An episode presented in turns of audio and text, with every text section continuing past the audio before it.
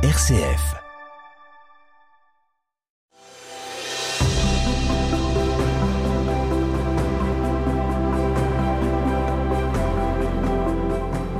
Bonjour à toutes et à tous, et au gré des Lumières du Nord, je vous propose de découvrir aujourd'hui Évrard de Frioul et l'abbaye Saint-Calixte de Cisouin. Lumière du Nord, frère Rémi Valégeau. Connaissez-vous l'abbaye Saint-Calixte de Cisouin À Cisouin, évidemment, près de l'île. Peut-être pas parce qu'il n'en reste pratiquement plus rien. Or, ce fut un haut lieu de l'histoire euh, de la métropole euh, et de pays du Nord euh, que nous allons découvrir grâce à la figure de Évrard de Frioul.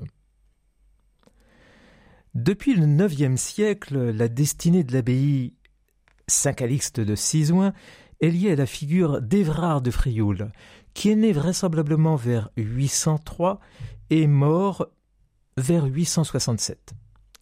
C'est un grand personnage de la cour de Charlemagne. Il est l'époux de Gisèle, la fille de Louis le Pieux, et il va devenir le père de Béranger Ier de Frioul, qui est mort en 924, qui devient, ce Béranger de Frioul, roi d'Italie en 888, puis empereur du Saint-Empire germanique en 916. Donc Évrard de Frioul est un aïeul d'un empereur du Saint-Empire germanique. Et c'est une grande figure de la région. Il est le protecteur de théologiens, d'agiographes et de poètes. Évrard est donc un homme de lettres et de piété dont la collection d'ouvrages liturgiques, de sciences sacrées et de droit romain reflète en réalité les fastes de la Renaissance carolingienne dans les pays du Nord. Effectivement, depuis Charlemagne et l'instauration euh, du Saint-Empire germanique, on parle pour les arts et la civilisation de véritable renaissance et plus particulièrement de renaissance carolingienne. Alors qui est Évrard de Frioul précisément? D'après la tradition, Évrard, qui est aussi appelé Eberhard, est le fils d'un roc, comte de Ternois, issu de la famille des Arochides, et signataire du testament de Charlemagne, qui en 806 prévoit le partage de l'Empire entre les trois fils du souverain. Appartenant donc au lignage comtal le plus puissant du nord de la Gaule, riche d'immenses biens fonciers apportés en dot par son épouse Gisèle, et des revenus de grande abbaye, Évrard est élevé à la cour impériale d'Aix-la-Chapelle et bénéficie à l'école palatine de l'enseignement d'Alcuin, qui, en ce temps-là, est considéré, je cite, l'homme le plus savant de son temps. Homme de grande culture, Évrard de Frioul est en relation avec les lettrés de son temps, dont le théologien hétérodoxe Godescalc d'Orbay, mais aussi Anastase, le bibliothécaire du pape Adrien II. Évrard est aussi un stratège, rompu au métier des armes. Sa participation à de nombreuses expéditions militaires en Italie contre les Sarrasins, mais aussi dans les marches de l'Empire contre les Slaves et les Avars, lui vaut la reconnaissance de Louis le Pieux, mais aussi de Lothaire Ier qui le nomme duc de Frioul et marquis de Trévise. Si je lis un panégyrique de la fin du IXe siècle, je découvre ceci concernant Évrard. Ce soldat du Christ actif et zélé pour la foi et l'amour de Dieu, avait souvent combattu de sa main puissante la multitude des Slaves et d'autres nations païennes, là où il se trouvait comme un garde-frontière. En 840, les héritiers de Louis le Pieux, à savoir Lothaire Ier, Charles le Chauve et Louis le Germanique, revendiquent tous trois l'héritage impérial et se déclarent la guerre. Évrard, notre bonne Évrard, assure alors une médiation à Mélessé, près de Chalon-sur-Saône, qui lui permet d'obtenir la paix dès 841 entre les trois belligérants sur la base d'un partage de l'Empire qu'entérine le célèbre traité de Verdun signé en 843. Mais revenons à l'histoire de l'abbaye de Cisouin. Ayant reçu de son beau-père Louis le Pieux des fisques royaux, c'est sur l'un d'eux, à Cisouin, près de l'île, que Évrard, profondément pieux selon la Legenda, et notamment le témoignage de l'archevêque de Reims, Icmar, Évrard fait construire une abbaye destinée à accueillir sa nécropole familiale. D'après la translation Sancti Callisti, c'est-à-dire la translation de Saint Calixte, rédigée entre 867 et 881, la fondation est placée sous le patronage du pape Saint Calixte, pape qui est mort en 222 et dont les reliques sont ramenées d'Italie et acheminées jusqu'à Cisouin en 854, tout près de l'île. D'où le nom de l'abbaye Saint Calixte.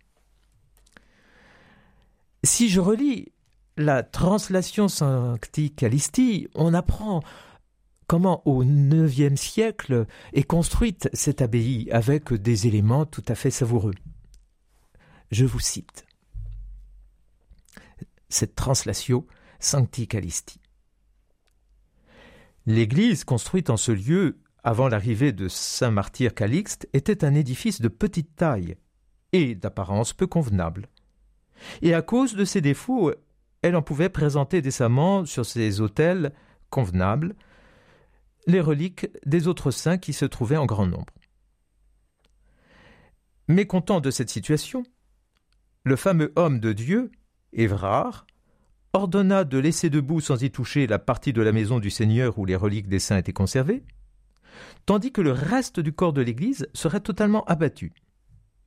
Ainsi, quand la partie détruite aurait été pour l'essentiel reconstruite avec méthode et solidité, les reliques des saints y seraient replacées et alors seulement l'autre partie épargnée jusque-là serait à son tour totalement abattue et ensuite relevée à l'alignement de la partie précédente, si bien que la totalité de la bâtisse parviendrait ensemble à l'achèvement.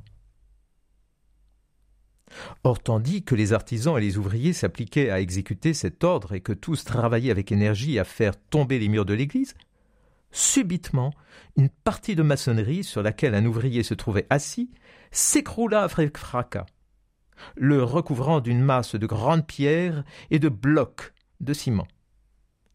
Tous alors, le cœur rempli de douleur, car ils avaient vu ce triste spectacle, se hâtèrent de dégager à l'aide de leviers et de bâtons tous ces déblais entassés, pour pouvoir parvenir, selon leur attente, au cadavre du malheureux. Mais soudain, celui qu'on croyait mort se dressa lentement et se mit debout en ne se plaignant que d'un choc à la tête. Bientôt après avoir un peu repris des forces, il retourna à son travail comme s'il n'avait jamais reçu de blessure. Évidemment, dans la relation de euh, cette translation Sanctis Callisti, euh, cet incident devient un véritable miracle que l'on attribue à Saint Calixte. Donc Évrard de Frioul construit cette abbaye, il fait venir les reliques de Saint Calixte, et Évrard de Frioul meurt finalement en Italie le 16 décembre 864. Lumière du Nord, l'aventure spirituelle au nord de la France. Soucieux d'approfondir ses connaissances et de nourrir sa foi, Évrard possédait une importante bibliothèque. Riche d'une cinquantaine de volumes traitant de matières diverses, comme la théologie, la liturgie, la morale, le droit, l'histoire, l'art militaire, les sciences et la médecine. Cette bibliothèque est un miroir de la Renaissance carolingienne. Alors quand je vous dis 50 volumes, vous allez me dire c'est peu, mais n'oubliez pas que pour réaliser une Bible en ces époques, une Bible avec tous ses chapitres, il faut pas moins d'un troupeau de 300 moutons euh, pour la réaliser. Donc vous imaginez la somme que cela représente d'avoir 50 ouvrages euh, largement enluminés de surcroît euh, par les artistes de ce qu'on appelle la Renaissance carolingienne. En effet, au temps de Charlemagne, lorsque l'Empire romain est restauré, les fonctionnaires du palais et les dignitaires ecclésiastiques travaillent de concert à ce qu'on appelle une rénovation imperii, une renaissance de l'Empire, une renaissance de ce que fut l'Empire romain. Ainsi, quand l'architecture participe des fastes impériaux, comme à la chapelle palatine d'Aix-la-Chapelle, et que les sept arts libéraux, alors qu'est-ce que c'est les sept arts libéraux? C'est la grammaire, la dialectique, la rhétorique, l'arithmétique, la musique, la géométrie et l'astronomie.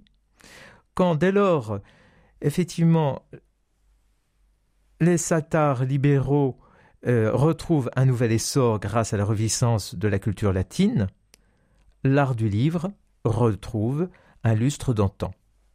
Et ce grâce précisément au scriptoria des monastères de Saint-Bertin, de Saint-Vaast et de Saint-Omer, où les copistes travaillent à copier et enluminer les Saintes Écritures, leurs commentaires, tous paraffés des noms les plus prestigieux, et à copier aussi les traités de théologie et les ouvrages de philosophie. Le fond de cette précieuse bibliothèque d'Évrard nous est connu grâce à un testament co-signé avec son épouse Gisèle en 863. Après un chapitre consacré à des pièces d'orfèvrerie, l'inventaire mentionne nombre de livres liturgiques recouverts d'or, d'ivoire et d'argent, avant d'énumérer maints ouvrages, dont un psautier aujourd'hui conservé à la bibliothèque vaticane, et qui porte son ex-libris, Evorardus c'est-à-dire appartient à Évrard. Je vous cite un petit extrait de ce testament d'Évrard, donnant ainsi sa bibliothèque. Nous voulons qu'un roc reçoive notre psautier double. C'est le psautier conservé à la bibliothèque vaticane. L'Écriture sainte, le livre de saint Augustin sur les paroles du Seigneur, le livre sur les lois des Francs, des Ripuaires, des Lombards, des Alamans, des Bavarois, le livre sur l'art militaire de Végèse, le livre des divers sermons qui commence par euh, De Elia et Akab. C'est un livre qu'on attribue à saint Augustin. Le livre sur l'utilité de la pénitence, le livre sur les constitutions des princes et des édits des empereurs, c'est ce qu'on appelle le code théodosien.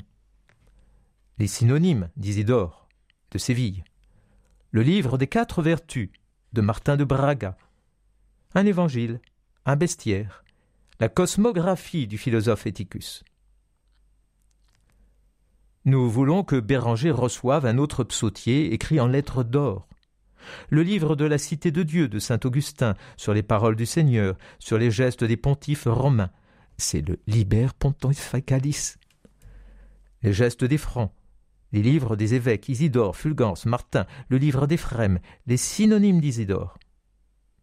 Et je pourrais continuer encore à satiété de vous lire ce testament d'Évrard, qui donne ainsi tous ses livres à ses enfants et encore à son épouse, puisque il paraphe son testament en réclamant que nous voulons que Gisèle reçoive le livre des quatre vertus l'Enchiridion de saint Augustin.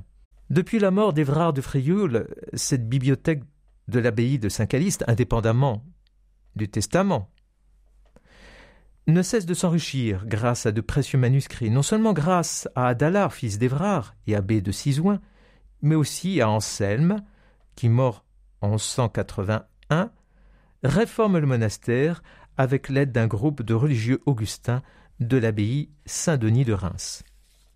C'est d'ailleurs à l'abbaye de Saint-Denis de Reims que se trouvaient finalement conservées les reliques de Sainte Calixte, puisqu'à l'arrivée des Normands, en 887, pour protéger ces reliques, on les avait acheminées à Reims et elles ne furent jamais rendues à Saint Calixte, abbaye de Cisoin, où finalement on vénérait Évrard de Frioul et son épouse Gisèle, qui furent eux-mêmes canonisés.